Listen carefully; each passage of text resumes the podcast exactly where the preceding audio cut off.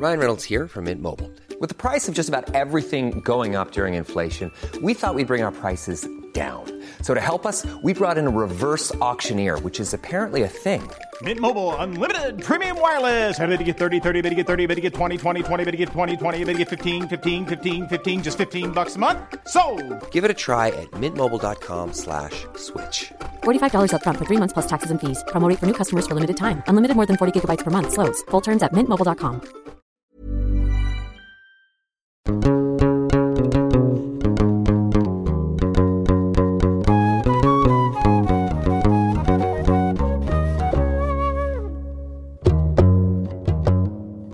Bonjour à toutes et à tous, bienvenue dans ce nouvel épisode de Jeans, votre podcast sur la sexualité des personnes arabes et ou musulmanes de France. On a déjà vu à quel point l'identité intersectionnelle d'une personne française, arabe, musulmane était exposée à des incompréhensions structurelles dans la société. On a aussi vu que la sexualité en islam, loin d'être prohibée et même encouragée, sous des formes multiples et qui dépassent la vision monolithique que l'on a habituellement. Cette fois-ci, nous ne remonterons plus le fil de l'histoire pour y trouver les preuves d'une sexualité musulmane épanouie, et nous resterons dans le temps présent, celui de l'actualité et de la modernité. Comment alors les Français d'origine arabe ou les Français d'obédience musulmane réinventent leur sexualité dans le contexte des dating apps et de l'évolution des mentalités?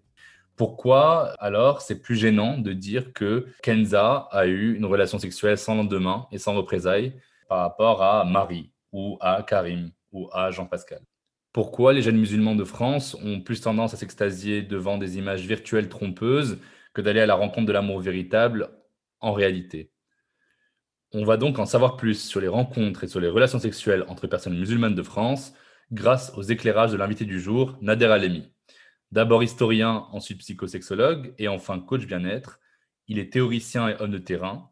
Nader Alami est à l'initiative de plusieurs projets sociaux au plus proche des communautés musulmanes françaises. Il a d'ailleurs créé la nouvelle école de l'amour euh, C'est libérez-vous, ouverte aux croyants comme aux personnes non croyantes. Il a aussi écrit 19 thèmes sur la sexualité des musulmans en 2015 qui exposent beaucoup de sujets encore tabous. Nous allons essayer d'en briser certains ensemble aujourd'hui. Alors Nader Alami, bonjour. Bonjour Jamel, merci euh, de votre invitation. Alors tout d'abord, euh, en votre qualité de psychosexologue, vous avez beaucoup écrit sur des sujets euh, assez épineux autour de la sexualité. Je voudrais donc en aborder quelques-uns avec vous. Mais avant toute chose, comment pensez-vous que se porte le marché de la rencontre entre musulmans de France aujourd'hui? Vous commencez bien, Jamel. C'est une belle euh, question qui, qui, trouvera sa réponse selon le prisme des uns et des autres et selon euh, l'objectif que peuvent avoir les uns ou les autres. Si le but est de se rencontrer, donc le, le, marché de la rencontre sans lendemain semble bien se porter. Pour tout le monde, pas que pour les musulmans. Pour tout le monde, absolument, pour tout le monde. Quant au marché de la rencontre qui euh, devrait porter sur un, un engagement, mmh. lui se porte bien pour les professionnels, se porte pas si bien que ça pour les intéressés, pour ceux qui s'inscrivent à ce type de site, de rencontre, etc., etc., puisque la, la frontière entre engagement et rencontre sans lendemain n'a jamais été aussi floue. Mais alors, est-ce que l'engagement en termes de rencontre, c'est forcément le mariage? Durant de longs siècles, qui nous ont tout de même construit par engagement, euh, on entendait, on comprenait mariage, mais -hmm. le mot mariage n'est qu'un mot. En réalité, le mot mariage signifie engagement. Et une rencontre avec engagement, que ce soit un mariage, que ce soit un pacte, que ce soit, il y a engagement. C'est-à-dire que je suis là si tu as besoin de moi. Je ne disparais pas au moment où tu as besoin de moi. C'est ça l'engagement. Le premier des engagements. La, la première, c'est en fait l'engagement, c'est la loyauté envers la personne avec qui, euh, auprès de qui on s'est engagé. Le mariage aussi en islam, c'est un acte, c'est un contrat. Donc, euh, mmh. en fait, c'est stipulé qu'on a un engagement effectivement entre les deux parties qui sont responsables.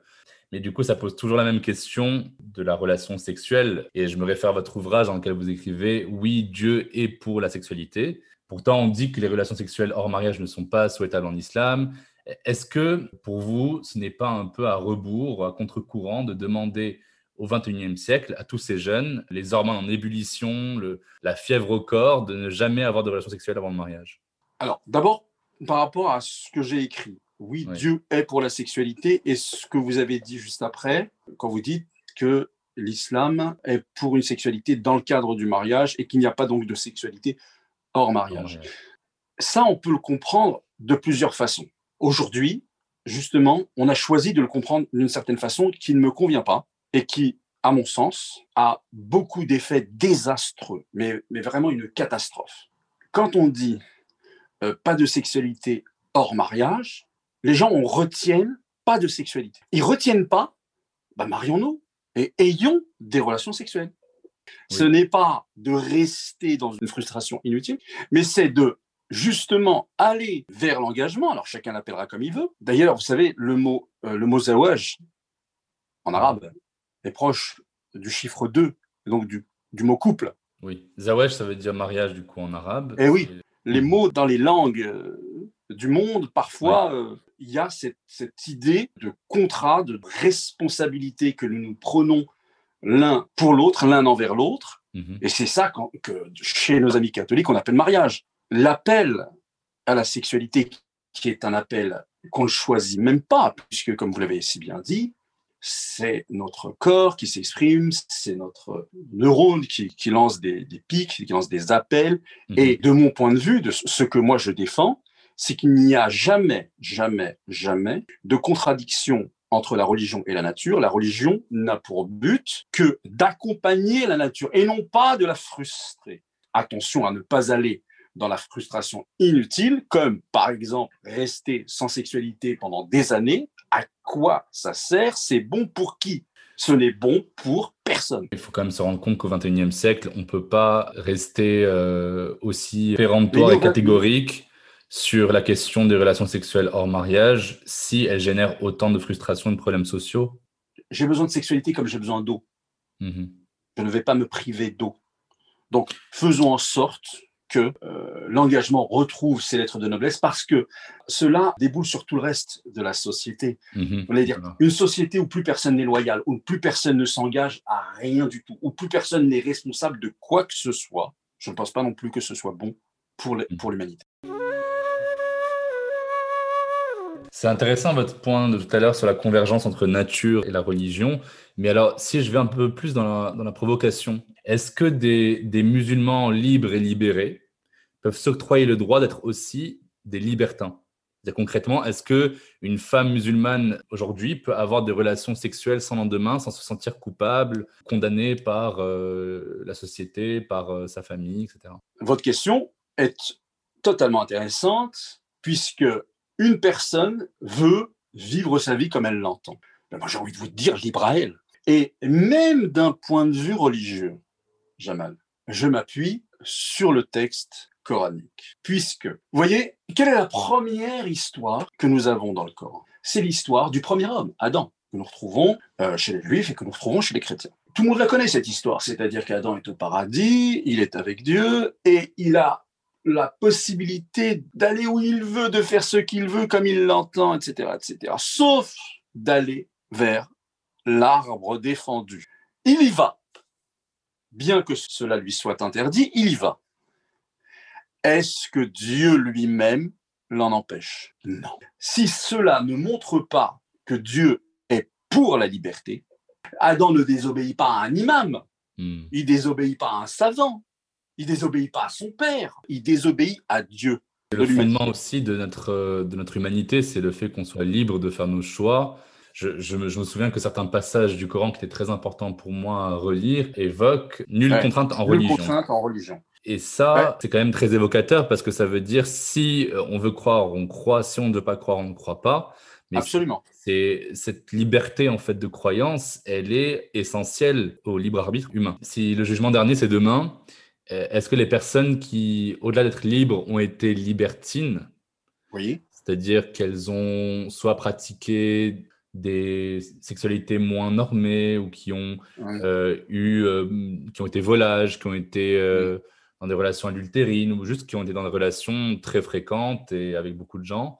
Est-ce que ce libertinage-là, il est la base d'un passeport pour l'enfer pour vous? Donc, si on se réfère au Coran, ce qui est impardonnable, donc ce qui conduit à l'enfer, c'est le fait de donner des associés à Dieu, c'est-à-dire d'adorer euh, d'autres divinités, des idoles, avec Dieu. Quant au reste, on est libre de ses choix, mais on n'est pas libre de la conséquence de ses choix. Et il est intéressant que les gens puissent vivre aussi la conséquence de leurs choix. Sinon, quel intérêt à la liberté? Donc la personne qui veut avoir plein de relations, etc., euh, je serai le dernier à aller euh, regarder ce qu'elle fait en privé. Bien sûr. Ce à quoi moi j'appelle les gens, c'est surtout à faire attention à une chose. Est-ce que c'est vraiment votre choix? Cette question de choix, elle me, elle me renvoie à la question du non-choix. Au-delà de l'abus ou des agressions sexuelles qu'il peut y avoir, il y a la question du non-choix intrinsèque à l'humain. Et je pense euh, pour cela aux questions euh, LGBT, donc aux personnes qui n'ont pas fait le choix, n'ont pas choisi d'aimer les hommes ou d'aimer les personnes trans, etc. Comment on fait quand on n'a pas le choix et qu'on est attiré, qu'on a une, psychophysionomie qui euh, nous fait bah, pencher vers plutôt cette personne qu'une autre personne, sachant que cette personne n'est pas dans la norme de ce qu'on doit aimer ou à laquelle on doit être attiré? Le sujet qui vit cela ici à Paris peut le faire il peut décider de le vivre. Parce qu'il est protégé par la loi. Un, parce qu'il est protégé par la loi, mais la loi, la loi seule ne suffit pas. La loi vient, vient après que euh, les mœurs l'aient accepté. C'est pas, c'est pas la loi qui a fait les mœurs. Si je vais demain en Afghanistan et, et je mets en place cette loi, ça va pas marcher. Hein. Mhm. Donc le sujet peut le vivre. En faisant mon enquête dans les différents sites de rencontres qui sont spécialisés pour les personnes arabes euh, ou musulmanes de, France, il n'y a jamais dans aucun site la possibilité de choisir autre chose que la rencontre entre hommes cisgenres et femmes cisgenres. Donc, pour rappel, le, le terme cisgenre qualifie euh, l'identité des personnes dont le genre ressenti correspond au sexe assigné à sa naissance. Donc, euh, si euh, on est né avec un sexe mâle, euh, on est homme, et si on est né avec un sexe femelle, on est femme. Donc, c'est la définition du cisgenre. Pourtant, les musulmans gays, c'est un gros marché aussi. Il y a, il y a comme dans toute communauté mondiale, des personnes LGBT+, au-delà de l'assentiment familial, pourquoi pensez-vous que même les applications de rencontre elles-mêmes ne laissent pas la possibilité d'une rencontre entre personnes de même sexe? Elle laisse euh, assez de flou artistique pour que les uns et les autres, euh, bah, finalement, euh, fassent ce qu'ils ont envie de faire, mais ne vont pas non plus aller jusqu'à dire que, au risque peut-être de choquer, proposer d'autres pistes. Mhm. Je pense qu'elle vise le plus grand nombre. Je pense que ce sont des structures essentiellement commerciales. Elle vise le plus grand nombre et que pour attirer le plus grand nombre, il faut rester dans ce cadre. Mais on va pas non plus inviter à d'autres types de rencontres bon, entre personnes de même sexe, etc., pour ne pas mettre en danger son business. Jamel, j'ai beaucoup entendu parler du mariage de convenance. Oui. C'est le mariage entre un homosexuel et une lesbienne pour que la famille accepte finalement euh, qu'il n'y ait plus la pression sociale de il faut, il faut que tu te maries, il faut que tu te maries, il faut que tu te maries. Mhm. Et puis chacun vit sa vie euh, comme il l'entend. Aujourd'hui, plus que Tinder, il y a des milliers de musulmans en France qui utilisent des applications, des sites de rencontres comme euh, bah, Inch'Allah.com, euh, Musematch, euh, Mektoub, Muslima, Nika. Il y, en a, beaucoup, beaucoup aujourd'hui. J'ai l'impression que c'est comme si on avait institutionnalisé le marché matrimonial dans un sens 2.0. Est-ce qu'il y a pour vous un, mode opératoire spécifique de la rencontre entre musulmans? Et est-ce que vous pensez, par rapport à ce qu'on disait tout à l'heure, que c'est toujours relié à la volonté de mariage ou est-ce que c'est un prétexte? Je crois pas. Bah, il y, a de tout, évidemment. je ne vais pas dire je ne crois pas et euh, je ne vais pas condamner comme ça. Je suis pas, euh, ne condamnons personne. C'est déjà très difficile de se rencontrer. Donc tout ce qui peut aider à la rencontre euh, est le bienvenu. Oui. Maintenant, ce, que, ce que je reçois, et notamment à Célibérez-vous, la nouvelle école de l'amour et du couple, c'est des gens qui n'en peuvent plus du virtuel. On a commencé cet entretien où je vous parlais de nature. La nature, c'est pas à travers des écrans. Ça, ça nous rend malade. La sexualité, c'est pas non plus à travers des écrans. C'est une fausse réponse aux frustrations. Ça arrange certains. Certains y trouvent leur compte. Tant mieux pour eux. Mais je pense honnêtement que pour le plus grand nombre, ce n'est pas le cas. Vous dites dans votre livre, on ne se rencontre pas sexuellement. Euh, je me demandais du coup si pour un homme musulman au niveau psychosomatique, le fait de cristalliser autant de désirs inassouvis en soi qu'il consomme autrement que par euh, une rencontre réelle, ça ne rendrait pas encore plus difficile sa performance, entre guillemets, au moment où il a vraiment l'occasion d'avoir un rapport sexuel. Est-ce que cette frustration constante ne bloque pas l'homme qui se retrouve réellement devant une femme pour les premières fois? Et j'ai entendu d'éjaculation précoce, de dysfonctionnement rectile et tout ça. Mais évidemment, évidemment. Bien sûr que oui. Découvrir la sexualité par ce biais, l'un des soucis, c'est que ça devient leur sexualité. Beaucoup d'hommes se retrouvent euh, impuissants. Euh, tous les collègues vous le diront, on n'a jamais eu autant de cas euh, que depuis ces 20 dernières années. J'ai l'impression qu'Internet est devenu un partenaire sexuel à part entière. Parce qu'il y a le chat, il y a la webcam à poil, il y a mmh. nude, toutes les formes de photos et de vidéos qui digitalisent la sexualité, qui sont des phénomènes très loin d'épargner les jeunes populations musulmanes aussi. Des façons pratiques, faciles, parfois anonymes d'interagir sexuellement avec d'autres personnes qu'on a peur d'approcher. à rien. Mais du coup, est-ce que ce n'est pas un moyen plus simple de lutter contre la frustration sexuelle vu qu'on doit attendre jusqu'au mariage? Est-ce que cette cybersexualité quelque part devenue plus facile que la sexualité réelle pour les musulmans de France? Bah, Elle l'est, de fait. Hmm. Elle est plus facile. Mais est-ce qu'elle est meilleure? Jamais. Non, non. Elle ne l'est pas. Euh, les gens ne vont pas bien les gens ne sont pas apaisés, les gens ne sont pas équilibrés, ça se saurait. On voit bien que la société est plutôt est devenue davantage agressive, est devenue davantage violente, est mmh. devenue. Ben, moi, je pense que la sexualité joue un rôle fondamental dans le bien-être des gens. Ça va expulser l'agressivité qu'on peut. Évidemment, mmh. évidemment. Il y, a, vous savez, il y a la saine agressivité qui nous sert, si vous voulez, à survivre, qui sert l'humain à survivre, à aller euh, chercher de quoi il a besoin pour se nourrir, à aller chercher. hormonal, en fait. Des... Voilà, c'est exactement ça. Bon, hmm. ok, très bien. Si cette saine agressivité-là n'est pas mise à l'épreuve, elle se transforme en quoi? Vous savez que le rapport sexuel, charnel, hein, pas via webcam ou je sais pas quoi, charnel, reste peut-être le seul acte naturel, 100% naturel que nous ayons, qui nous rappelle à notre animalité. Tout le reste a disparu. Tout le reste. Et même ça, ça disparaît. Donc, que reste-t-il de notre humanité? Tout à l'heure, vous parliez de l'acte autosexuel, c'est-à-dire la première façon d'évacuer la frustration sexuelle aujourd'hui pour les jeunes qui ne trouvent pas de partenaire, ça reste le recours à la masturbation. Autre fait intéressant, j'avais vu un rapport euh, Google Trends en période de Ramadan où les pics de connexion sur Pornhub depuis 2015 dans les pays arabes s'établissaient à l'heure de la rupture du jeûne. Et donc, ça dit aussi mm. cette euh, dichotomie de mœurs qu'on a sur mm. cette répression qu'on peut subir par rapport à la frustration qu'on a en fait. On, on, oublie, dans notre entretien, on oublie quelque chose de fondamental. C'est l'aspect social. Celui qui en a les moyens comme dans tous les pays du monde, après la rupture du jeûne, il n'ira pas sur un site pornographique. Il ira assouvir ses pulsions comme il l'entend. Parce qu'il en a les moyens. Ça, ça reste quand même la sexualité du pauvre. Il y a une inégalité par rapport au niveau Bien social. Sûr, moi, je suis, pour, je suis pour un SMIG sexuel. C'est un droit humain.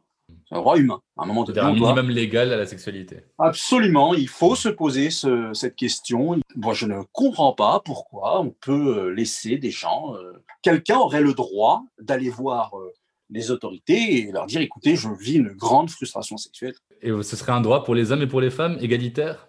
Évidemment. évidemment. C'est une masturbation, parce que la masturbation en général, elle est toujours rapportée euh, au plaisir masculin. Euh. C'est de moins en moins le cas, heureusement. Je sais que dans les cultures arabo-musulmanes, euh, ça reste quand même moins grave de prendre son fils la main dans le sac, c'est un mauvais jeu de mots, que sa fille en flagrant délit. Vous serez peut-être surpris d'entendre que quand je reçois des couples qui vont mal sur le plan sexuel, et qui sont euh, de culture arabo-musulmane. Je peux vous dire que 9 fois sur 10, c'est la femme qui m'appelle hmm. et qui met son mari euh, devant, euh, au pied du mur. Soit nous consultons, soit je te quitte. Vous voyez, c'est pas l'habitude, c'est pas quelque chose qu'on a l'habitude d'entendre et c'est vrai. Pourquoi vous pensez que c'est 9 femmes sur 10 Pourquoi Qu'est-ce qui lui a appris à cet homme sur les 10, euh, ce seul homme sur les 10 euh, de vous appeler? Qu'est-ce qui lui a appris bah, c'est, euh, Généralement, ce sont des hommes qui ont une idée de la sexualité et qu'ils ne trouvent pas la réponse qu'ils veulent. Ce serait un homme qui serait plus en accord avec sa sexualité, qui serait prêt à en parler, qui a moins de problèmes de tabou. Ah oui. Ah oui, oui ou c'est des hommes qui euh, n'ont plus du tout, qui n'ont mmh. plus du tout de rapport euh, sexuel à la maison et qui, qui s'en trouvent très, très, très, très affectés. Mmh mmh Alors que pour les femmes, c'est souvent une insatisfaction. qui est clairement verbalisé et assumé. Je me posais la question, dans, les fantasmes dominants, euh, l'imaginaire euh, hétéronormé en France, les hommes musulmans sont des êtres hypersexuels qui sont oubliés du plaisir féminin, qui sont même souvent violents au lit, alors que les femmes musulmanes sont des prudes dans l'attente de se soumettre euh, à la sacro-sainte virilité. Enfin, voilà. Donc j'ai envie de vous poser une question très crûment. Est-ce qu'il y a une façon musulmane ou arabo-musulmane de baiser? Alors, je vous dirais que les musulmans, ça n'existe pas, vraiment. Il y a des musulmans. D'accord. Il y a, mais, mais il y a vraiment de tout. Quand vous recevez des personnes dans votre cabinet, est-ce que euh, ces personnes-là spécifient quelque chose qui est en rapport avec leur culture arabo-musulmane par rapport à leurs problèmes euh, dans la chambre à coucher? Croire que les couples musulmans n'ont pas du tout été éduqués eux aussi à la pornographie, ce serait faire une erreur monumentale. Donc en fait, les problèmes sexuels aujourd'hui pour un couple musulman, ils sont très similaires aux problèmes d'un couple qui ne serait pas musulman ou qui ne serait euh, pas religieux en soi. Absolument. Du point de vue du désir, du point de vue de l'agressivité, du point de vue du comportement, finalement, on trouvera le même type de profil dans un même milieu naturel. C'est le milieu naturel qui va façonner les profils sexuels. Et non, tout ce qui est religion, machin, ça, vient après. Le temps gérois sera plus proche de, la personne de Malaga que de la personne qui vit euh, dans le fin fond du désert marocain. Vous voyez, là encore, c'est plutôt le milieu naturel qui, prend le dessus et qui façonne les humains. Alors, si je vous pose la question un peu à l'envers, ça c'est pour déjouer les, personnes malveillantes qui réduisent les âmes musulmans à des, à des rustres euh, trop dominants et, de notre côté les femmes musulmanes à des personnes euh, trop dominées. Est-ce que en islam, il y a une façon de faire l'amour? Le prophète Mohammed disait à ses compagnons, et donc ça va à valeur euh, pour tous les autres, quand vous allez vers vos femmes, mentionnez le nom de Dieu. Dites Bismillah avant de faire l'amour. Alors pourquoi il faut faire ça? Alors il faut faire ça pour des raisons. D'abord, un, remercier Dieu pour cette euh, chose magnifique, extraordinaire, la sexualité faire l'amour, pour aussi se protéger du Satan, pour qu'il ne s'associe pas à cet acte, non pas l'acte en lui-même, mais pour que si cet acte sexuel donnait lieu à une naissance, hmm. que l'enfant soit protégé. D'accord. Donc c'est une sorte de bénédiction pré-conception. Tout à fait, tout à fait. Mais vais vous dire l'importance de la sexualité aussi. D'accord. S'il y a bien un endroit où sont retranscrits les stéréotypes dont, je parlais euh, à la perfection, c'est le, site porno. La pornographie, elle a transformé le rapport que nous avons à la sexualité. Elle a souvent euh, remplacé l'éducation sexuelle d'adolescents qui ont accès de plus en plus jeunes à des mises en scène de plus en plus violentes et mensongères. Qu'est-ce que vous pensez que sont les implications du porno sur euh, les musulmans d'aujourd'hui? S'il n'y a pas la performance, c'est même pas la peine. il faut avoir un sexe immense quand on est un homme. Mhm. Quand on est une femme, il faut tout accepter. Une bonne partenaire sexuelle, c'est ça, c'est tout accepter. Euh, voilà, donc c'est être au service de. Le problème avec ça, c'est que dans ce schéma proposé par la pornographie, moi je pense que ni les hommes ni les femmes ne sont véritablement respectés en tant que tels, en ce sens que vous avez des hommes qui, parce qu'ils doivent être performants, finalement sont des sexes blessés, et ces femmes qui ne sont qu'au service d'eux finalement, sont des sexes ignorés.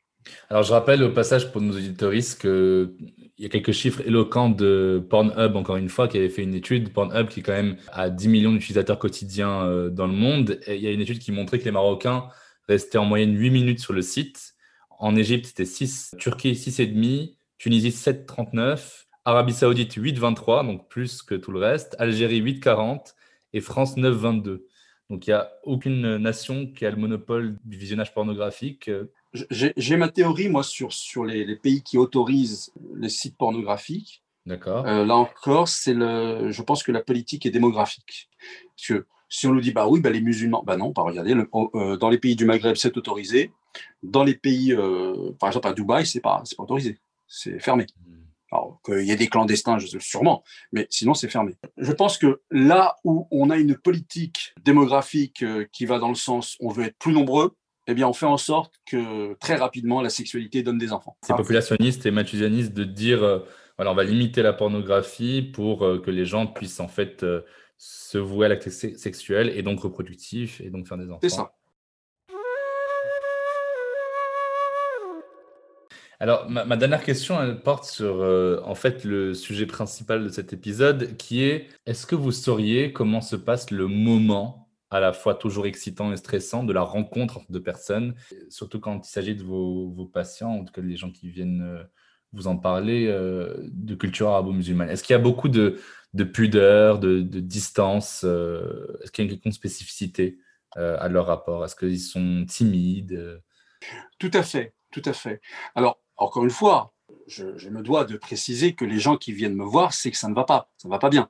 Mhm. C'est qu'ils ont un souci. Je, ne vois donc par conséquent pas tous les autres pour qui ça a marché, et qui sont contents, ou qui sont pas contents mais qui n'ont pas envie de venir me voir. mais effectivement, il y a beaucoup, euh, une différence très importante entre ce qui se passait euh, entre deux personnes et, ce qu'elles en disaient ensuite euh, avec moi. Donc il y a une vulnérabilité quand même dans le. Absolument. Rien n'est plus, comment dire, la sexualité d'un individu, vous vous rendez compte, c'est l'individu lui-même. C'est le, il n'y a plus de masque. C'est, il est tout nu. Donc hein les, musulmans et les musulmanes sont donc bien des êtres humains comme les autres. C'est fascinant. Eh oui. Euh, pour finir, j'y pense de, manière un peu caricaturale. Hein. Les, les musulmans en France s'interpellent entre eux en disant mon frère et ma sœur ou la sœur, euh, le frère, alors qu'ils ne sont pas de la même famille. Bon, la, communauté islamique mondiale fonde euh, cette euh, donc cette, de mère. Voilà, de la mère. Mais uh-huh. d'un point de vue psycho-sexuelo-linguistique, disons, ça voudrait dire qu'entre la sœur et le partenaire, il faut déjà braver l'interdit de l'inceste. C'est-à-dire qu'entre la sœur et moi, il y a déjà une distance de respect, d'extra-pudeur entre nous est-ce que vous ne trouvez pas que c'est encore une fois un obstacle à la rencontre? Alors, d'abord, ce que vous dites est vrai. Hein. La raison première, c'est effectivement un rappel euh, de nous sommes tous les fils d'Adam. Donc notre père est Adam, notre mère est Ève, et donc de, fait, nous avons le même père, nous avons la, même mère, donc nous sommes frères et sœurs. En arabe, on dit Beni Adam, donc tous les enfants d'Adam. Absolument, absolument. Bon, déjà. Ensuite, il y a le fait d'appartenir à la communauté musulmane la Ummah, comme vous disiez. Mhm. Et il y a ce fait de s'appeler frère ou sœur, je dirais parfois, certes, par pudeur, mais une pudeur qui ne demande qu'à être comme une porte qui ne demanderait qu'à être entr'ouverte. Mhm. Et tout le jeu est de savoir si elle s'entr'ouvre ou pas. Ah oui. Cette porte, et permettant ensuite d'aller euh, euh, vers la sexualité. Moi, j'ai déjà entendu beaucoup d'amis euh, qui viennent de ces cultures arabo-musulmanes qui vont dire explicitement non, ça c'est la sœur de tel, ça c'est le frère de tel, c'est la cousine de tel. Et en fait, à partir du moment où on construit une umma où tout est interdit de type, évidemment psychologiquement, hein, mais incestueux, alors on ne peut plus établir de lien pour le partenaire qui peut être soit dans l'engagement amoureux, soit dans la sexualité pure. Faisons attention à une chose qui s'appelle le désir. Et on ne désire que ce qui nous manque, oui. que ce qui nous est interdit. Alors faisons attention à ce plus d'interdit, plus de... ça pourrait nous retomber dessus.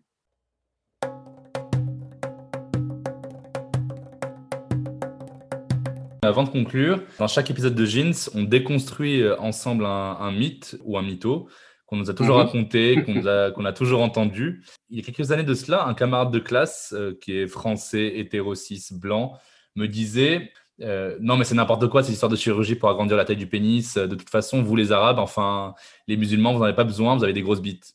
Qu'est-ce que vous pouvez lui répondre à ce camarade de classe? Je crois qu'il y a quelque chose comme 300 millions d'Arabes sur la Terre. Il va y avoir 150 millions, 100, 100 millions d'hommes, 100 millions de pénis, voilà, différents les uns des autres en fait, c'est n'est pas le propos. Le propos, c'est plutôt qui a dit à partir de quel moment c'est petit ou c'est grand. D'un point de vue euh, médical, la santé, on estime que 9 cm, c'est suffisant. En érection, vous voulez dire?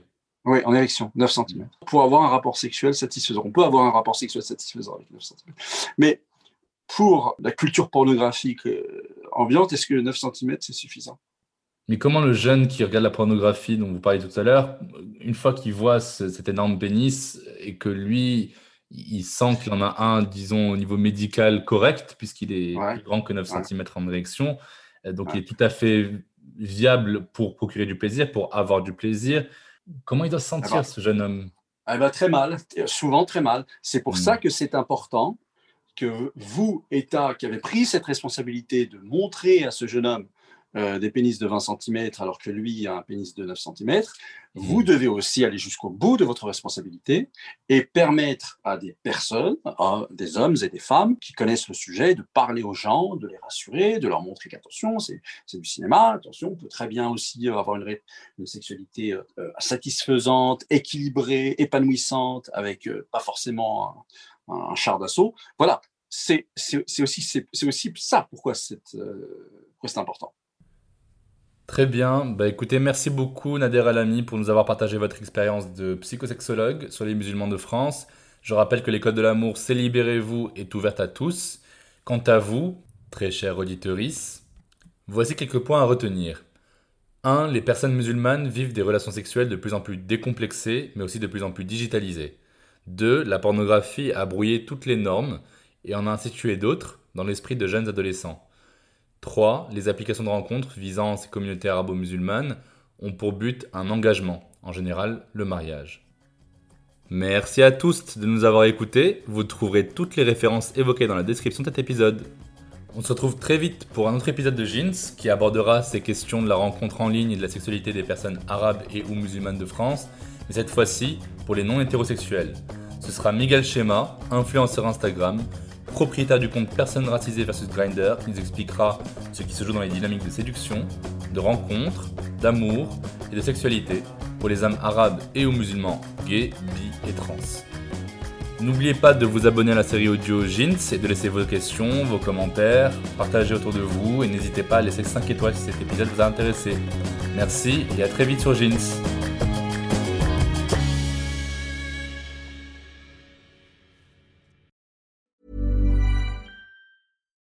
Flexibility is great. That's why there's yoga. Flexibility for your insurance coverage is great too. That's why there's United Healthcare Insurance Plans.